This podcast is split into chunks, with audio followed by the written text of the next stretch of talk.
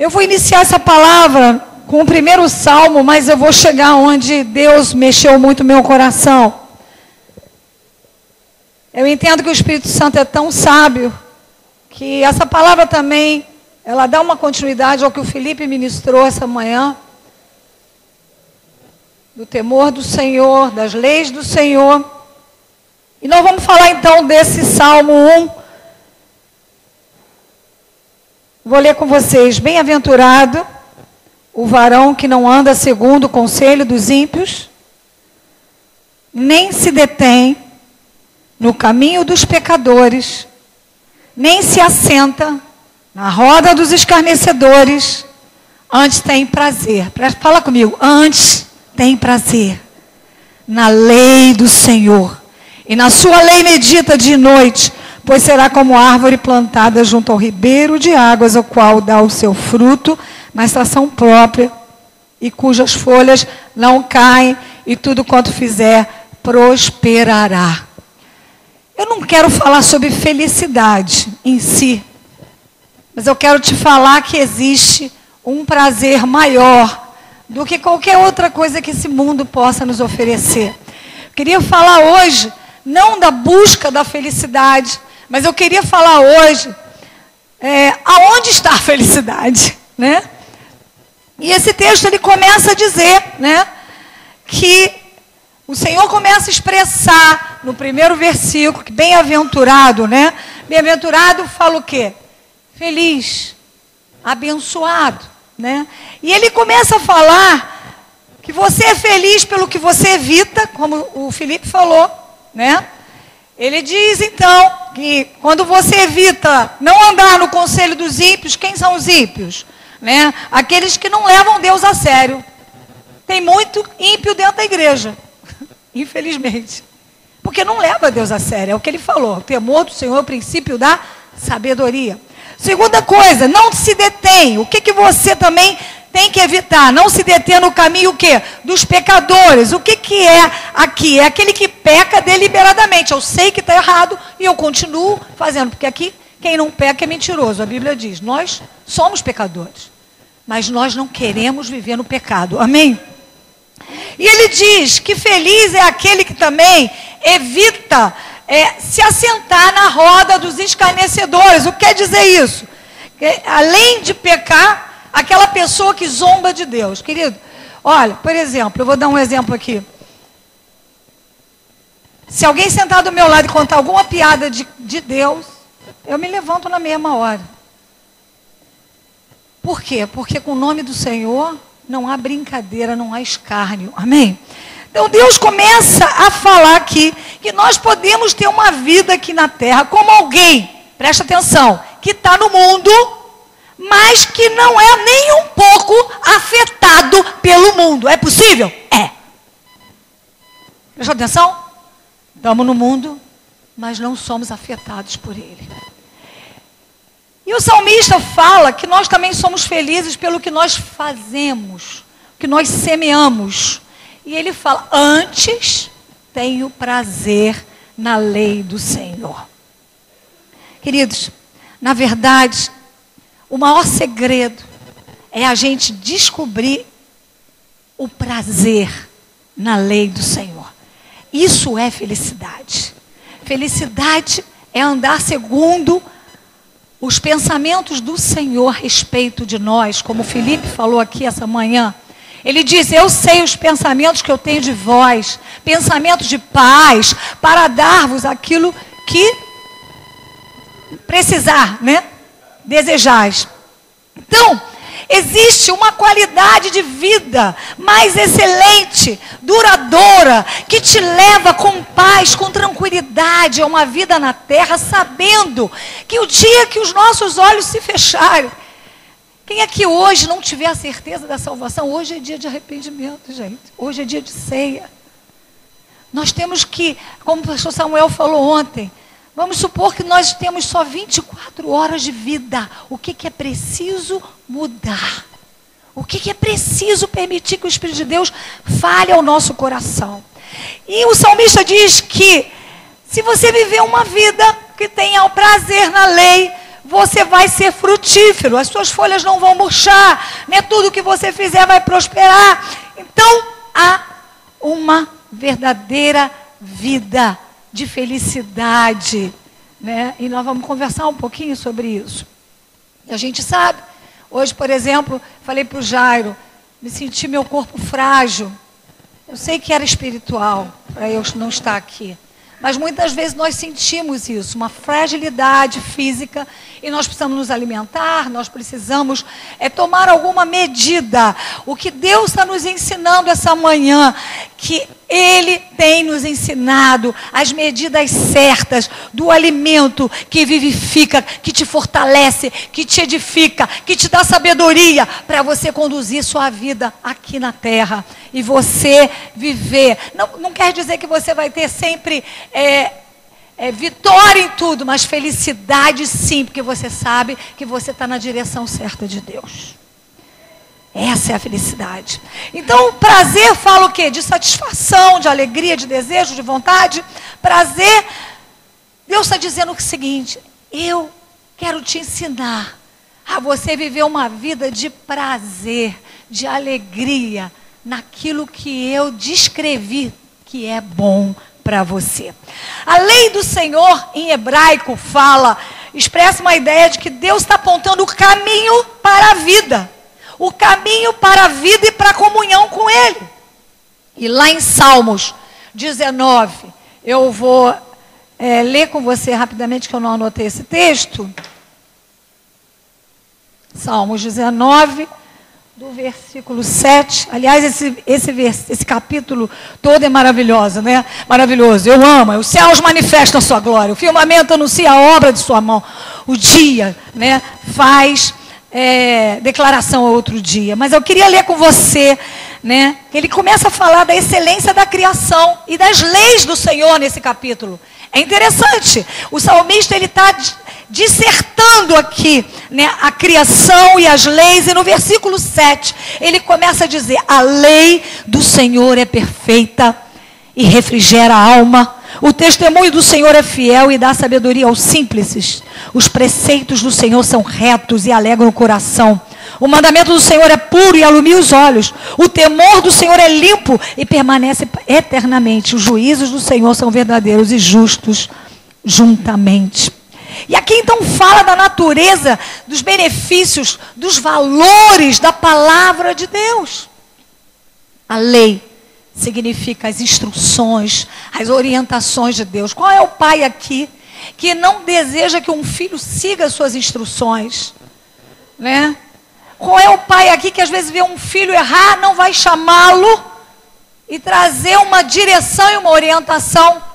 Eu me lembrei aqui agora falando que no terceiro ano de medicina o Jairo falou para mim, para o Jairinho, para o meu marido, que ele queria ser jogador de futebol e queria largar a medicina. E ele falou, pediu o pai para fazer um teste de futebol e arrumou tudo. Claro, a pessoa que, que gostava de ver ele jogar desde pequeno, incentivou ele. E não é porque é meu filho não, mas joga muito. E aí, e aí Jairinho com aquilo na cabeça, chegou em casa, falou para a gente, não, eu vou, mãe, você não pode atrapalhar meu sonho.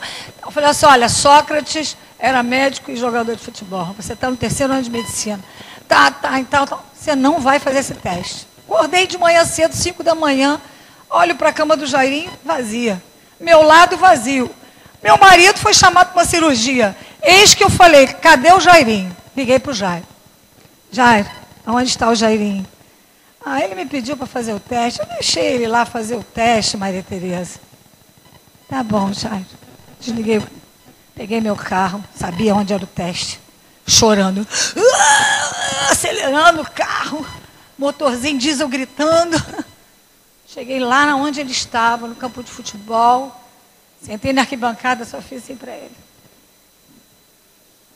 Deixei ele fazer todo o teste dele, acabou o teste dele, fiz tudo direitinho. Foi maravilhoso. Deixei todo mundo embora, que eu não fui ali expor o meu filho. Quando todo mundo foi embora, eu falei, vamos sentar aqui. Eu vim aqui para te dizer que eu não vou deixar você errar. Eu vim aqui para te dizer que eu sei o que Deus tem para a tua vida. E não é pelo dinheiro, porque tem jogador de futebol que ganha muito dinheiro. É pelo que Deus tinha para a vida dele. E há pouco tempo ele fez um. Ele está fazendo anestesia na UF e ele passou pelo HTO, né? Ficou um mês dentro do HTO. No último dia ele me ligou de lá e falou: Mãe, você sabe o que aconteceu hoje aqui? Hoje é meu último dia no hospital. E uma mulher veio que vivia no centro cirúrgico, mas eu nunca tive contato com ela. E ela, como profeta, me entregou uma palavra. E Deus falando: Eu me agrado, eu tenho contigo uma obra, e você vai ajudar muitos que necessitam. Queridos, nós precisamos seguir as instruções do Senhor. Mesmo que às vezes ela seja, às vezes, algo que não seja tão claro. Eu estava contando nós tínhamos viajado, não lembro com quem que eu estava contando, que eu tinha dois filhos fazendo medicina, e a faculdade de medicina é muito cara. E eu tinha acabado de montar o meu sonho, que era um spa dentro do Dantal, com 170 metros quadrados, com 14 salas, com banheiro de hidromassagem, teto solar, com tudo. E Deus virou para mim e falou assim: retrocede. Cheguei em casa e falei para meu marido: Deus mandou eu sair daqui e alugar esse lugar. Ele disse: é louca. Falei, parece loucura. Mas Deus falou para mim que a única forma de eu pagar a faculdade da minha filha vai ser desse jeito. E Deus mandou eu retroceder. E eu virei e falei assim: eu estava com uma paciente dentro do consultório. Gente, eu não botei imobiliário, eu não botei em corretor e nada. Ela entrou dentro da minha sala e eu falei assim: Deus falou assim: oferece a ela a sala. Oferece para ela. Eu falei: olha, aquela cara de pau, né? Assim, eu estou pensando em alugar esse espaço aqui. Ela é mesmo. Por que, que você vai alugar esse espaço aqui? Eu falei, não, porque assim, eu escutei Deus falar para mim, para mim sair daqui. Falei para ela o, porquê. Ela olhou para minha cara e falou assim: se você vai alugar, eu quero. Essa mulher ficou 10 anos na minha sala e me ajudou a pagar toda a faculdade, junto com o Jairo, dos meus filhos. Claudinha está aqui a prova disso. Trabalhava comigo já desde aquela época. Deus ele nos orienta, mas a palavra dele também é uma orientação para cada um de nós, como diz o Felipe. E esses versículos aqui do capítulo 19, ele apresenta seis palavras para falar da lei de Deus. A primeira palavra ele fala a lei, que é o que? Vontade revelada de Deus para termos o que? Um correto relacionamento com Deus. Queridos, eu vou te dizer, não adianta você fazer outra coisa senão. Se você não quiser crescer, você vai ser pautado a estar, desculpa dizer, sem instrução. E sem instrução você vai andar o quê? Desculpa, emburrecido, batendo a cabeça. Deus, Ele quer revelar como ter um perfeito relacionamento com Ele. E é através dos seus preceitos, das suas leis. E ele diz: as leis do Senhor são verdadeiras. Peraí, deixa eu ler. Perfeita, refrigera a alma. O testemunho do Senhor, ele fala, então, ele se apresenta a lei de Deus como um testemunho que fala do caráter, da vontade de Deus. O preceito, ele fala das regras. O mandamento é a fonte, então, da lei para a gente ter uma orientação como viver do temor, que eu não vou explicar, que o Felipe explicou agora muito bem, e ele fala dos juízos, que é a justiça, que é a retidão. E nesse texto, então, do capítulo 19, ele fala das seis avaliações da lei. Olha o que ele diz: o que, que é a lei de Deus? Ela é perfeita. Olha o que ele diz: ela é fiel. Ela é reta, ela é pura, ela é limpa e ela é verdadeira. Você tem que ou não seguir essas leis? Amém? E ele fala então, em sequência, dos resultados de quem tem prazer na lei do Senhor. Olha aí. Primeiro, refrigera a alma. Quem gosta de estar com a alma uh, leve? Eu gosto. Dá sabedoria aos simples. Felipe falou sobre isso. Alegra o coração. Quem gosta de alegria? Alumia os olhos. Quer dizer, te mostra a verdade permanece eternamente, é que te leva num caminho para qual Deus te criou. E ela é justa. Então, nós começamos a ver o valor da palavra. Por isso que às vezes a gente fala, quem trouxe a tua Bíblia? Quem aí está com a. Como é que você chama, Samuel? Você fala da Bíblia? Você fala da ovelhinha? Não, como é? A amareladinha, quem está com a amareladinha? Samuel fala. A cheirosinha. Nós precisamos valorizar a palavra de Deus. Gente, nada, então Deus está querendo dizer, pode se comparar a qualquer outra coisa desejável nessa terra. Dinheiro, status, reconhecimento, sabe? Ou qualquer outra coisa de posição se compare então à felicidade que a palavra pode te dar, a lei do Senhor. Amém? Então o salmista fala: antes tem prazer na lei. Quer dizer, antes nada ocupa o lugar do prazer, da lei e do amor a Deus. Amém? Bem, aí eu pergunto então, para a gente entrar na palavra que mexeu profundamente comigo. Esse não é o texto base, esse é um texto inicial. Eu te pergunto como ter então a verdadeira felicidade, como encontrá-la. Teve um homem chamado, que ele chama, todo mundo conhece aqui, John Piper, ele falou o seguinte: o nosso problema não é a busca da felicidade, mas de nos contentarmos com a felicidade pequena demais, terrena demais, limitada demais, quando Deus nos criou e nos salvou para a maior de todas as felicidades. Qual é? Amá-lo de todo o coração. Conhecê-lo e glorificá-lo. Então eu queria falar com vocês então que nós fomos criados então para essa comunhão com Deus Pai. Vivemos uma vida de satisfação, de equilíbrio emocional. E eu queria falar um pouquinho com vocês sobre um testemunho meu, em algum momento da minha vida. Né? Alguns já conhecem esse testemunho. Eu estava muito doente, eu estava à beira da morte, eu tinha que fazer uma cirurgia, eu não sabia se eu ia viver, se eu ia morrer. Mas a voz do Senhor entrou dentro do meu quarto.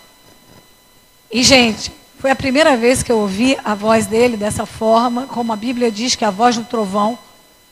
Uma luz entrou dentro do meu quarto. Valda e Alberto tinham acabado de sair da minha casa, levado a ceia.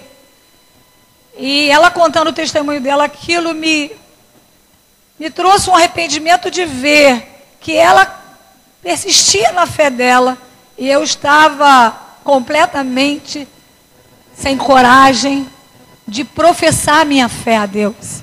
Eu estava lutando contra ele, falando coisas para ele, murmurando. E aquela hora o Espírito de Deus me trouxe um arrependimento tão grande. Eu me ajoelhei no meu quarto e eu comecei a pedir perdão a Deus.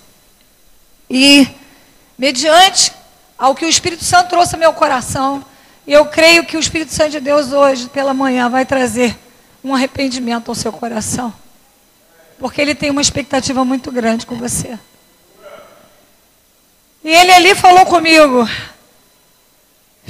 né, uma voz de trovão, eis que estou contigo. Imagina a voz de trovão, nunca te abandonei. A voz dele linda. E ele disse: Amanhã, quando tu acordares, tu não chorarás. Tu serás o esteio do teu pai e da tua mãe que eu falo contigo. E aí, a, a, eu fui me internar, né? Passei momento difícil, muito difícil. Talvez do sexto para o sétimo dia, dentro de um CTI, quase morrendo com 33 quilos. Eu dei um grito na minha alma com ele. Eu falei, Deus, me mostra se vou morrer, se vou ficar. Me mostra. O senhor falou comigo o senhor estaria comigo. Agora eu preciso. Começou a bater um pouco da expectativa da morte, aquele medo. E o Senhor apareceu para mim. E ele falou comigo, não mais com voz de trovão. Ele falou: Filha, se você não for fazer o que eu tenho para você aqui na terra, eu vou te trazer para cá, para cima, para o céu, porque eu tenho saudade de você. O contexto da minha vida naquela época era: eu tinha me casado, tinha uma filha de um ano, eu tinha casa, estudo, estava fazendo a pós-graduação em homeopatia, que era difícil com o neném. Eu trabalhava no hospital de pediatria, no CTI, e eu tinha que, não tinha dinheiro. Eu tinha que arrumar a casa, eu não tinha empregado, eu tinha que fazer tudo, eu tinha que dar conta. E eu falei para Deus, eu dirigia um grupo de 40 mulheres dentro da casa do meu pai antes de me casar. Que a gente sentava no chão com a Bíblia no meio da perna, com o violão no colo, e eu ministrava aquelas mulheres. E aquelas mulheres ali casadas estavam comigo. Eu ainda nem tinha experiência, mas o Senhor confiava grandes obras. E eu falei, Deus, eu paro tudo agora, porque eu não tenho tempo. E eu larguei tudo, larguei o ministério de adoração, larguei essas coisas que meu pai confiava a mim. E ali Deus então estava mostrando para mim que a, que a felicidade não era aquilo que eu estava priorizando naquele tempo. E era lícito até eu querer fazer as coisas que eu estava fazendo, mas que ele tinha um caminho de felicidade mais elevada para mim.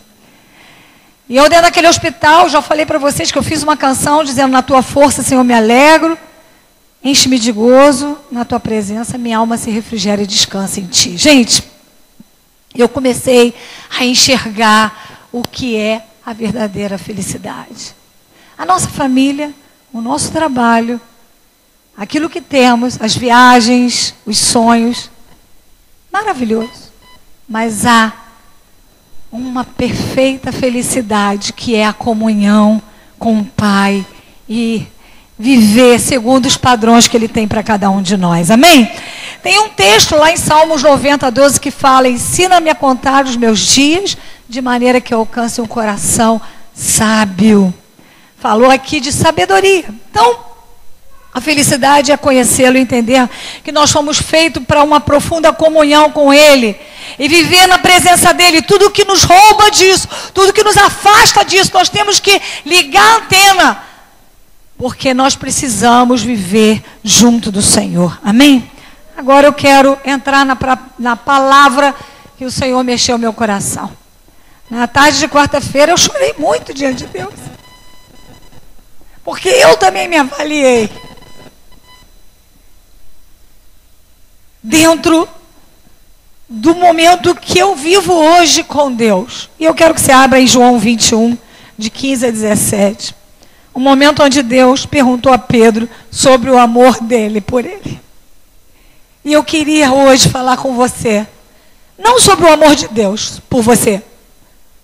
Até creio que se você tiver a certeza de que Ele te ama, isso te fortifica a você se entregar mais. Mas hoje, o Senhor quer fazer uma, uma, uma abertura no seu coração para você ver como tem sido o seu amor por Ele. E esse texto diz em versículo 15: Depois de terem jantado, disse Jesus a Simão Pedro: Simão, filho de Jonas, ama-me mais do que estes? E ele respondeu: Sim, Senhor, tu sabes que te amo. Diz-lhe, disse-lhe: Apacenta os meus cordeiros. Tornou a dizer-lhe segunda vez: Simão, filho de Jonas, ama-me? Disse-lhe: Sim, Senhor. Tu sabes que te amo. Disse-lhe: Apacenta as minhas ovelhas. Disse-lhe terceira vez: Simão, filho de Jonas, ama-me? Simão entristeceu-se por lhe ter dito terceira vez: Ama-me? Amas-me? E disse-lhe: Senhor, tu sabes tudo Tu sabes que eu te amo. Jesus lhe disse: Apacenta as minhas ovelhas. Eu queria então falar com vocês a respeito da expectativa de Deus, a respeito do teu amor por Ele. A expectativa de Deus, ela é tão clara para nós. E Jesus disse que o maior dos mandamentos da, da lei dele é o quê? Amarás o Senhor teu Deus de todo o coração. que mais? Alma, força, entendimento e ao teu próximo como a ti mesmo. E aí no versículo 28 desse texto de Lucas fala assim, ó: E disse-lhes: Respondeste bem, faze isso e vi verás. Nós estamos falando da vida verdadeira.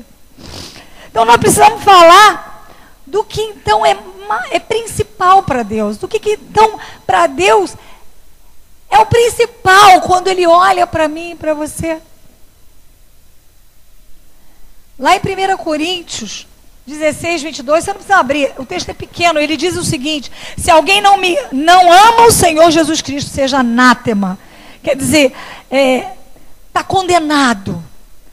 Então não há como ter uma relação com Jesus sem o fundamento do amor. Agora eu vou te dizer: o amor não leva a gente a fazer coisas grandes. Amém? Bem, então Pedro tinha uma expectativa muito. Desculpa, Jesus tinha uma expectativa muito grande na vida de Pedro a respeito do amor dele. E, e Deus, na verdade, ali está usando de uma pergunta, né? Que Pedro ia começar a pensar e avaliar o que ele sentia por Deus. E ele pergunta a primeira vez: ama-me? E Jesus, ele tinha então essa intenção. Né, de mostrar a intensidade, o nível do amor de Pedro por ele. Eu me avaliei quarta-feira. Eu queria que Deus me levasse esse entendimento de mim. Eu queria que você permitisse Deus essa manhã levar ele a fazer você entender, levar você a fazer entender que amor que você tem.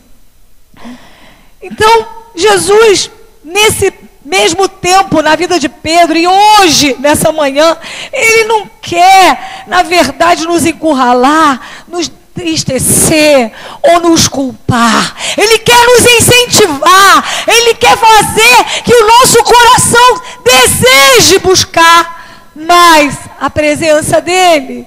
Porque, inclusive, assim, você e eu seremos mais felizes. Amém? E no versículo 15, ele falou: Tu me amas mais do que esses. Jesus estava se referindo aos discípulos, né? Porque lá no capítulo 13, Jesus disse para eles que um deles ia traí-lo. E Jesus então estava perguntando, porque sabia das fragilidades do homem e a fragilidade que estava afetando alguns discípulos. E, e os discípulos, naquela hora, o que, que eles perguntaram a Deus? A Jesus e a um a eles mesmos. Porventura sou eu? Porventura sou eu? Porque eles mesmos não sabiam que eles podiam fraquejar, errar. E Jesus perguntou, é nesse dia a Pedro, se o amava mais do que aqueles discípulos. Jesus estava querendo dizer a Pedro: avalia a intensidade do seu amor por mim, porque você vai precisar desse amor algum momento. Pedro já tinha dito que daria vida para o Senhor, mas Deus estava ali, Jesus insistindo, e a segunda vez ele pergunta: Ama-me? Mas Jesus estava perguntando ali que aquele amor, se, se Pedro amava o amor agapau, que é um amor perfeito, sacrificial, um amor com um propósito, um amor com a mente, com a vontade, com o coração. Mas Pedro, mediante a segunda pergunta de Jesus, ele fala: Tu sabes que te amo. Mas Pedro responde: Eu te amo com amor filho, um amor fraternal, um amor de amigo, um amor de irmão. Para, parafraseando Pedro, ele fala assim: Jesus, eu gosto muito do Senhor. Aí Jesus falou com Pedro: Será que você me ama? Esse amor agapau para sustentar aquilo que você falou? Que você morreria por mim? E Pedro diz: Eu te amo, filho. Deus estava querendo ali, né? Mostrar para ele que existia um amor mais profundo. E é isso que o Senhor está querendo nos levar. Queridos, nós estamos vivendo um tempo de muitos se desviando, se apostatando da fé. Eu só consigo imaginar se perder assim, se nós porventura deixarmos esse amor esfriar e nos distrairmos com as coisas dessa vida. Jesus estava perguntando a Pedro isso, e ele está nos perguntando você tem um amor sacrificial por mim? Eu comecei a chorar. Pedro então disse: Eu Te amo, mas não acho que te amo nessa intensidade. Eu não sei a tua resposta hoje. Diante do Senhor. Pedro tinha amor? Tinha. Mas não era esse amor que Deus quer nos levar a essa maturidade. Vocês entendem? Deus quer nos levar a uma maturidade de relacionamento, de amor, de entrega, de compromisso. Hoje as pessoas estão barganhando, barganhando com as coisas do mundo. Eu falei, nós estamos no mundo, mas não podemos ser afetados pelo mundo. E a gente vê, né, que o amor é tão importante que um dos grandes apóstolos, o apóstolo Paulo, ele, em algum um momento da, da, da vida dele, ele, em Efésios, orou pela igreja de Efésios. Eu já preguei sobre essa oração de Paulo aqui uma vez, que ele diz que por causa disso eu me conho de joelhos, né? Para que Cristo habite pela fé no vosso coração, a fim de vocês estarem arraigados e fundados em amor E você vê então nesse texto que Jesus pega Pedro e leva ele para fazer uma avaliação sincera, para que ele possa, lá na frente, não errar o caminho, negar a Jesus com as suas atitudes. Quantas vezes nós temos negado a Jesus com as nossas atitudes? Mas nós não podemos viver uma vida iludida cristã, uma vida que a gente acha Sabe, não que não seja verdade que as misericórdias do Senhor são a causa de não sermos consumidos, sim, mas nós temos tido oportunidade de crescer. Amém? E Deus deseja e tem expectativa nisso, porque é esse amor que vai nos sustentar nos momentos difíceis. Quando eu senti o amor de Deus lá no meu quarto, antes de ir para o hospital, eu confesso a você que o medo foi embora. Porque a Bíblia diz que o amor lança fora o medo.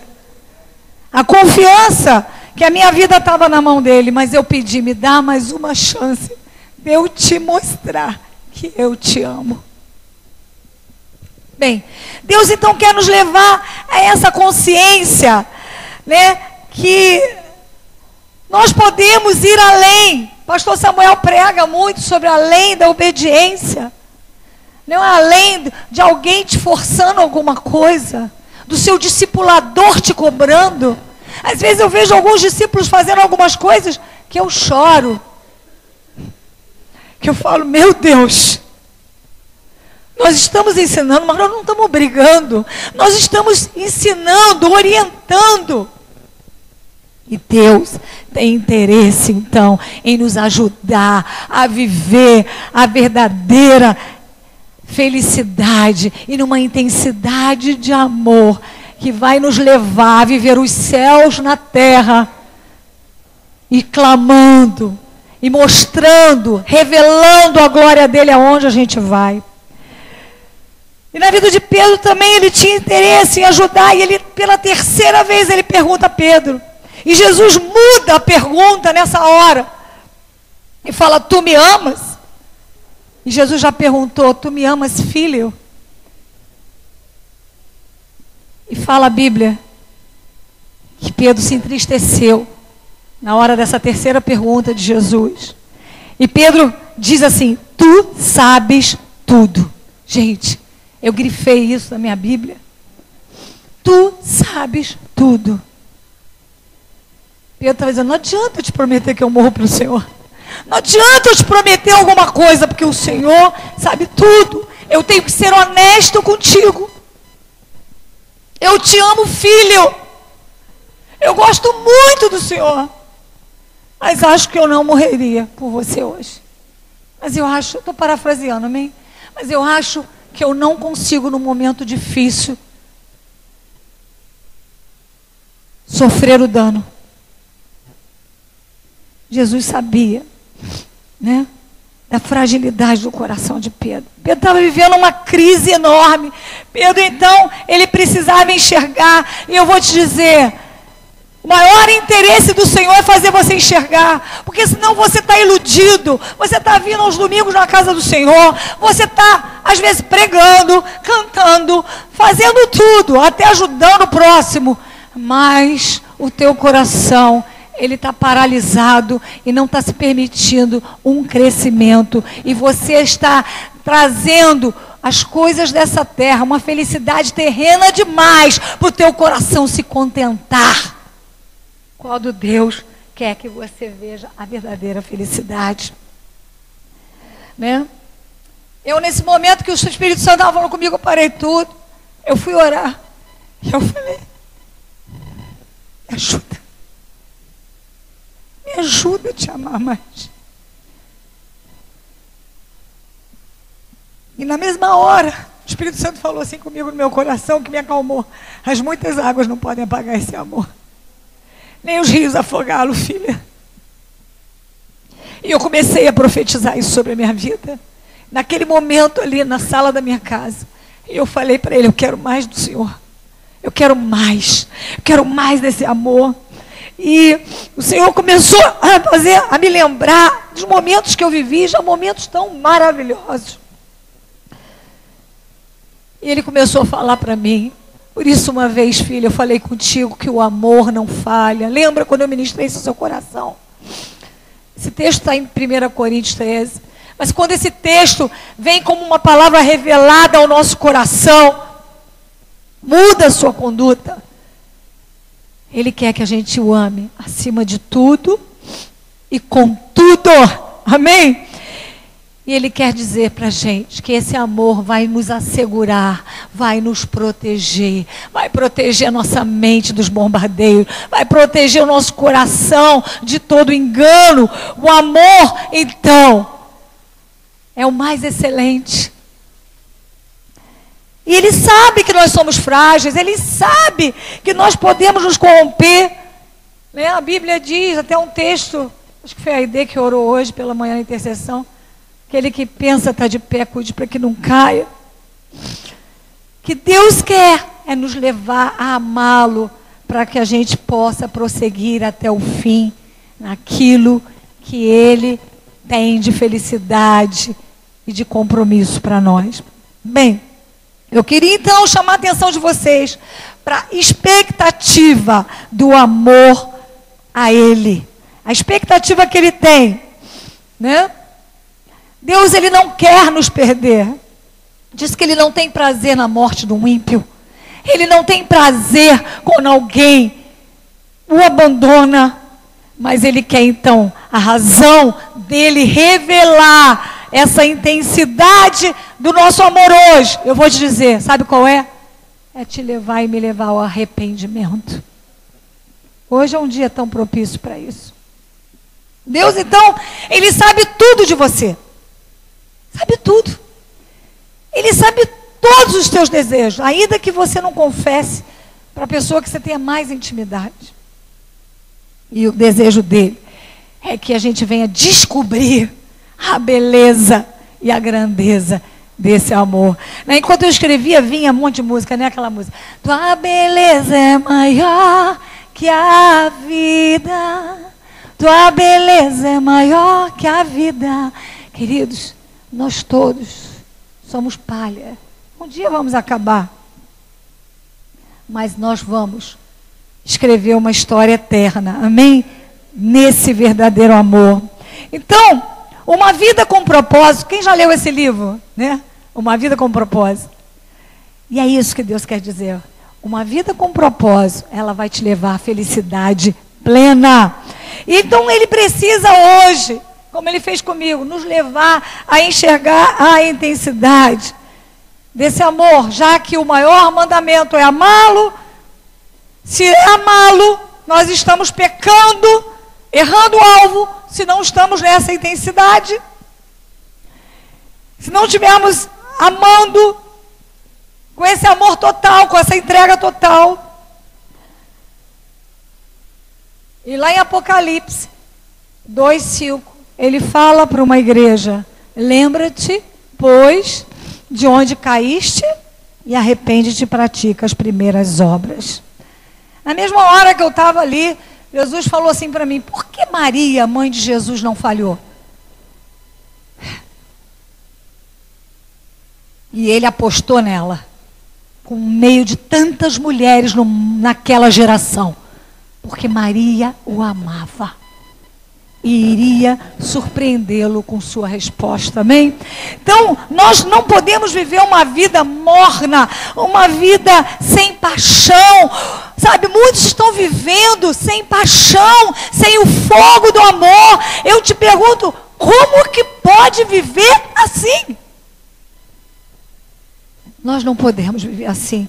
Existe então um lugar, né, que é o lugar dessa comunhão de um relacionamento de intimidade com Ele. Jesus queria então mostrar para Pedro que a partir dali o amor dele podia crescer. E Deus está querendo te dizer essa manhã, a partir de hoje, teu amor pode crescer se você decidir. É ou não é uma boa nova hoje? É uma boa nova hoje para gente. Que o amor por ele pode crescer. E Jesus esclarece isso a Pedro no versículo 21, ainda, do versículo, é, capítulo 21, versículo 18 e 19, ele falou assim, ó, na verdade, na verdade te digo que quando eras mais moço, te exigias a ti mesmo e andavas por onde querias. Mas quando já fores velho, entenderás as, as Tenderá, estenderás as mãos e outro te cingirá e te levará para onde tu não queiras. E disse isso significando que a morte havia de glorificar a Deus. E dito isso, disse a Pedro o quê? Segue-me. Quando ele fala que Pedro é, era que ele podia Olhar quando ele era mais moço não fala só de uma idade cronológica, mas fala de uma maturidade. Ele estava querendo dizer a Pedro: você, se você olhar mais moço nesse tempo, tua maturidade ainda é pequena e você está sendo conduzido por onde você quer, você está fazendo aquilo que você quer, mas vai chegar um momento que ele diz: quando você for mais velho, ou quer dizer, quando você tiver mais maturidade, você será levado aonde você não quer. Você vai viver uma vida conduzida pelo meu espírito, a ponto de tua vida você morrer por mim. E a Bíblia diz, né, que Pedro morreu crucificado. E na hora da crucificação ele diz que ele não era digno de morrer como o meu Senhor. Eu não sou digno de morrer como o meu Senhor. Deus então, ele não olha só para o nosso passado, né? Quando nós erramos, ele não olha só para o nosso presente, presta atenção que eu estou falando, quando a gente ainda não tomou uma atitude drástica, radical, mas Deus também, Ele, ele, ele olha para o nosso potencial, Ele olha acreditando em mim e você, Ele olha que pela palavra dEle nós vamos dar uma resposta correta. Ele olha dizendo: Eu acredito em você. Eu sei que você hoje está limitado. No passado você errou. Hoje você tem ainda um amor filho. Mas eu acredito que você vai me amar. Amém? Deus não quer nos levar a uma maior intensidade desse amor. Porque nós fomos criados para isso. A verdadeira felicidade, então, está em a gente atingir essa maduridade, a gente é correr, como o apóstolo Paulo falou, eu corro, eu prossigo para o alvo, como quem corre com determinação. Eu não vou me contentar em viver uma vida é, é pequena no meu amor por ti, Jesus. Eu quero chorar com os que choram. Eu quero me doar, eu quero sair a hora que o Senhor mandar, eu quero parar o meu serviço se for para me orar, eu quero eu quero estar tá cheio desse fogo do teu amor. Jesus está querendo nos dizer que a felicidade, gente, não é terrena, não é as coisas que vamos conquistar aqui. É muito bom ter, mas a felicidade, Ele quer falar para mim, para você, é amá-lo. Esse amor vai fazer você buscar o reino dele. E sabe o que ele diz? Todas as demais coisas vão ser acrescentadas. porque Ele sabe, Ele nos conhece. A Bíblia diz então que você é feliz pelo que você faz, seguindo a lei do Senhor. Muitos hoje buscam uma felicidade muito terrena. Em ter dinheiro. Não que isso não seja lícito você trabalhar. Mas Deus está dizendo o seguinte: o teu maior alvo não pode ser nada mais além do que buscar a me amar em perfeição. Deus acredita em você. Deus quer que você tenha uma esperança essa manhã. De você reerguer hoje, né? Aumentar esse amor no seu coração. Queridos, nós corremos muito risco. Se hoje não ouvirmos a voz do Espírito de Deus, amanhã alguma cilada pode nos derrubar. Mas o propósito de Jesus, então, era inspirar Pedro e é nos inspirar essa manhã. Amém? E ele estava falando para Pedro, ó, que ele não estava amando como deveria, mas que ele acreditava que a maturidade iria levá-lo a um amor mais perfeito, que a intensidade do amor de Pedro podia crescer, que o fogo da paixão do coração de Pedro podia aumentar. Eu me lembro quando eu fui batizada com o Espírito Santo, eu fui batizada lá em casa primeira, né? E quando eu cheguei, meu pai me viu sendo batizado com o Espírito Santo, ah, parecia que eu via meu pai assim, yes! Sabe, meu pai, uau, uau, ela vai viver isso. Senti alegria do meu pai quando eu vi os meus filhos, né, os, os nossos filhos foram batizados pequenos, né, Samuel? Naquele encontro, nós fizemos um retiro sobre o Espírito Santo. Onde foi Vassouras? As crianças vinham, todos os nossos filhos aqui vinham chorando lá na frente. Você lembra, pastor? Foi engenheiro pedreira? Não, engenheiro pedreira foi eu. Engenheiro pedreira fui eu. As crianças vieram e a Camila e o Jairinho não conseguiam falar em português, ficava assim para mim e para o Jair. Ali me trouxe uma alegria que eu falei, o Espírito Santo vai fortificar eles a amar mais, a buscar mais. Queridos, existem algumas chaves para a gente buscar mais esse amor, que é o jejum, que é a oração, que é a oração em línguas. Eu, às vezes, eu estou mais frágil, às vezes eu estou fraquinha, e eu falo, Deus, eu preciso orar em línguas aqui, porque eu preciso me fortalecer.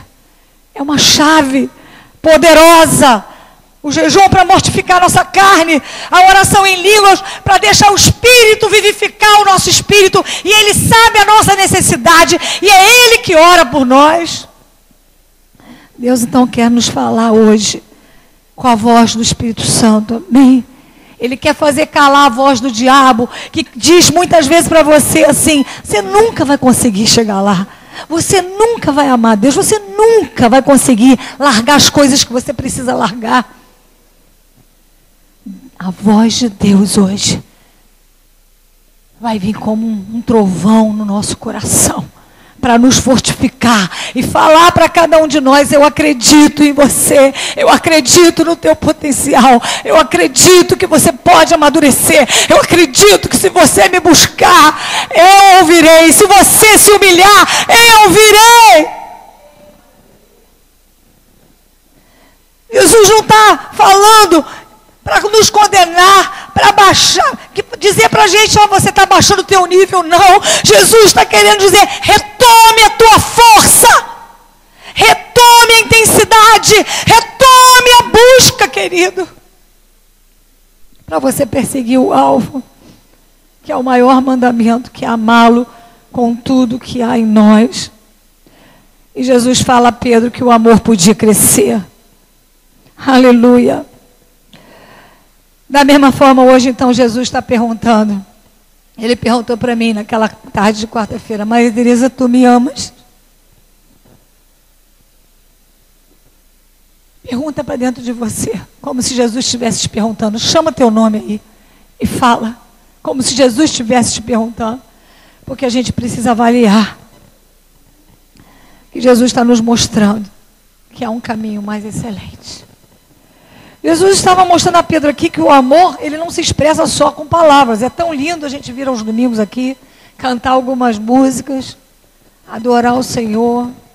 Mas na hora do vamos ver, na hora que eu tenho que negar a companhia errada, na hora que eu me, me assento na roda do escarnecedor, na hora que eu tenho que ser santo, como Ele é santo, eu abro mão, abro mão numa internet, abro mão, né, numa situação que às vezes pode me deixar fio de espada, eu abro mão. Deus está dizendo para Pedro aqui, né, que nós podemos mostrar esse amor com as nossas ações. E ele diz: Se tu me amas, apacenta as minhas ovelhas. Nós podemos nos avaliar hoje aqui, queridos. Se nós temos realmente é, estado com esse amor, é muito, é muito fácil de enxergar a nossa vida hoje. Será que nós estamos vivendo esse amor verdadeiro, parando tudo para permitir que o reino de Deus ocupe o primeiro lugar na nossa vida? que nada tem me influenciado, que nada do mundo tem me tocado. E a Bíblia, na verdade, é, eu escutei um pregador falar isso, que dentro da história diz que depois que Pedro é, teve essa conversa com Deus, aquela conversa foi tão incentivadora que ele voltou a pescar, coisa que Pedro não estava fazendo. O que eu quero te dizer é o seguinte: Deus não está com interesse nenhum de fazer você morrer, ou de te confrontar hoje sem propósito. O propósito do Senhor é te incentivar. Amém? A você criar forças para você chegar nesse lugar tão importante. E Jesus, em um momento lá da ressurreição, quando as duas mulheres, Maria e Maria Madalena, encontraram ele ressurreto, ele disse: Fala para os meus discípulos e diz a Pedro. Talvez essa palavra pronunciada por Deus com o próprio nome de Pedro foi um incentivo para ele dizer: prossegue, prossegue com força, porque você vai conseguir. E a gente vê, então, no capítulo 21, versículo 19, depois de Jesus perguntar a Pedro: Tu me amas? Tu me amas? Tu me amas? Mostrando a ele a fragilidade ainda daquele amor, a intensidade ainda tão pequena, que não fazia ele romper as suas dificuldades. Ele diz: Segue-me. Quer dizer o seguinte, queridos: Deus não desiste de nós. Deus não desiste de você e de mim. Ele está dizendo: Eu acredito. Você precisa se despertar. Você precisa despertar o seu coração. Porque eu quero te lugar, levar num lugar de mais felicidade, um lugar de mais prazer. Um lugar onde você vai vivenciar um amor que nesse mundo nem o seu marido, nem o seu namorado, nem a sua mãe, nem o seu pai poderão fazer você entender esse amor. Por isso ele disse: aquele que não amar menos, aborrecer seu pai, mãe, filho, por amor a mim não pode ser meu discípulo. Amar menos, aborrecer, amar menos. Você precisa entender que o maior amor, o nosso alvo é a Ele. Amém? E lá em 1 João 3,18, ele fala: Meus filhinhos, não amemos só de palavras, nem de línguas por obra e em verdade. Amar, amar em palavra. Né? É sentir o amor, dizer palavras lindas, amáveis para Ele. Mas ele está dizendo nem de língua, quer dizer, professar algo que você não vive. Mas ele está dizendo: o oposto de amar em palavras é amar por obra. O oposto de amar em língua é amar em verdade, filhinhos. Então, hoje eu estou dando a chance para vocês se avaliarem. É como se Jesus estivesse dizendo isso. Não ame só as suas palavras, mas por ações, porque ela vai te levar ao propósito maior e ele disse a Pedro: Apacenta as minhas ovelhas.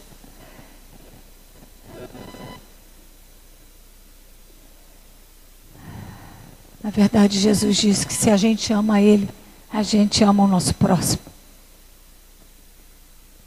Se a gente ama Ele, a gente tem condição de viver um ministério. E eu, eu me avaliei, avaliei meu, meu ministério. Eu falei, Deus, se eu, não, se eu não te amasse, em vão nós estaríamos construindo obras de palha, de feno e, de, e isso de madeira, que isso vai ser provado um dia. Jesus está nos incentivando. Maria Tereza, você vai chegar lá. Ele está dizendo isso a você essa manhã. Então, tudo que a gente faz para Deus tem que ser uma consequência do nosso amor. Tudo que a gente faz para os nossos irmãos tem que ser uma consequência do nosso amor. E lá em Apocalipse 2,5 ele diz: Lembra-te, pois onde caíste. Querido, eu não sei. Eu quero pedir ao Espírito Santo para te revelar aonde a chama começou a apagar. Para você começar a fazer concessão você começar a querer ouvir música do mundo, para você começar a querer fazer as coisas do mundo, para você começar a largar a fonte de vida que é a palavra de Deus, para você começar a não ter mais prazer em estar na casa do Senhor, adorar o Senhor. Deus, Ele não quer trabalho. ah, mas eu faço isso, eu faço. Não, Deus não quer trabalho. Deus quer paixão. Deus quer amor. Deus quer entrega. É possível trabalhar sem isso. É possível. E lá em Coríntios 13, né, ele fala: o amor tudo sofre, tudo espera, tudo suporta, tudo crê. Eu acho que eu ouvi, não sei se foi de você, que eu escrevi na minha Bíblia. Não foi eu que escrevi isso. Se não foi você, ó, Amor sem serviço não existe. Você que foi você que falou isso? Serviço sem compromisso não existe. Compromisso sem sacrifício não existe. Sacrifício sem renúncia não existe. Eu escrevi isso na minha Bíblia. E nós hoje estamos tendo a oportunidade de nos avaliarmos como nós temos amado. Mas não é para você desanimar. Deus não tem o interesse hoje de, de nos desanimar, mas de nos fortalecer. Entendeu? Para que a gente siga a verdadeira felicidade. O problema é é que muitos querem reconhecimento. Muitos lutam por isso. Quando o reconhecimento, quando Deus tem que reconhecer, Deus vai fazer quem for te honrar. A única motivação, então, que deve nos levar a longe, para longe, né? Com muita felicidade e bênção, é se nós fizermos tudo por amor. Amém? É, hoje, então, você pode estar passando um momento difícil, uma fase cansada, uma fase desanimada. Jesus disse isso, que no mundo a gente teria aflição. Tem aqui alguns que estão vivendo algumas aflições? Ninguém? Ninguém? Se fosse, eu ia falar glória a Deus, né? Mas ele diz: nós vamos ter aflição, mas nós vamos vencer o mundo. Porque Deus hoje, Deus hoje quer fortificar a tua fé. Deus hoje quer fortificar a tua esperança. Deus hoje Ele quer que você saiba que Ele acredita em você. Que ele, ele decidiu amar você, se entregar por você. Ele crê no teu potencial. Amém? E que vale a pena você continuar buscando com mais afinco a vida de relacionamento com Ele. E Ele diz: segue-me. Amém? Então, hoje nós estamos tendo uma oportunidade, queridos, de nós dizermos hoje para o Senhor, muito mais do que declarações verbais, do que palavras, pedir perdão a Ele e pedir a Ele que nos leve a viver como uma noiva e amá-lo e desejá-lo. A Bíblia diz que o Espírito e a noiva dizem: Vem. A Bíblia fala que nós temos uma canção para cantar. Aqueles que amam já estão cantando, já estão movendo os céus nesse sentido. E Deus quer que a gente viva essa felicidade. Eu vou pedir para os músicos estarem aqui na frente. Alguém chamar o Samuel Júnior. Deve estar assistindo lá fora com o Samuelzinho. Vou precisar dos músicos aqui. A única forma de nós conseguirmos cumprir a nossa vida aqui na terra, com tudo que Deus nos confiou, gente, é deixar essa paixão ser despertada no nosso coração. Queridos, eu vou te dizer, hoje nós vamos, nós estamos vendo coaching, né? Essas pessoas todas. Eu vou te dizer um segredo. Não é o encorajamento, não é a motivação, mas é o amor que você tem a Deus que vai te levar a cumprir o que Ele quer e desejou para você. Amém? É o amor a Ele. Então, nós não podemos mais nos mover mornamente. Nós precisamos hoje nos mover pensando que há uma recompensa eterna, que nada nessa terra ela pode ofuscar, atrapalhar, tirar, nos roubar. E a Bíblia diz lá em Apocalipse 22, 2: Eis que cedo venho. O que, que diz? E o meu galardão está comigo, para dar a cada um segundo a sua obra. Então, os filhos vivem assim. Antes o que é que os filhos vivem? Tem prazer nas leis do Senhor. Amém? Então, nós temos que entender que a nossa vida aqui. Quantos aqui já ficaram assim, falaram com Deus assim: Senhor, eu quero tirar um sorriso do seu coração. Eu chego aqui, eu fico ali naquele cantinho e eu falo assim: Eu quero que minha adoração agora agrade o Senhor tremendamente. Eu quero que o Senhor veja o que meu coração está falando para ti. Porque eu te amo. Queridos, Deus quer te levar então a viver essa beleza de quem Ele é, de quem é Jesus, de quem é Jesus. E assim a gente vai conseguir cumprir esse, essa missão que nós temos aqui na terra. Antes de toda obrigação, Ele diz: antes, eles têm prazer na lei do Senhor, amá-lo acima de tudo. Deus ele quer nessa manhã hoje conquistar o meu coração e o teu coração. Ele quer que a gente dê uma resposta de uma entrega ao seu amor. Que a gente diga para ele essa manhã, seu amor é irresistível. Enquanto a gente for ceiar, a gente fala, eu me lembro do que o Senhor fez por mim naquela cruz. O Senhor se deu totalmente por mim, para que eu pudesse hoje ouvir a tua voz. E eu não vou permitir mais que esse amor se apague, que esse amor se esfrie. Eu não vou permitir mais.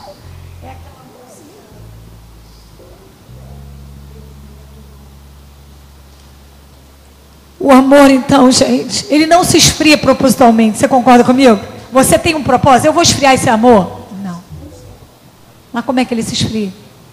Com as distrações, com concessões, não priorizando, não valorizando, abrindo mão.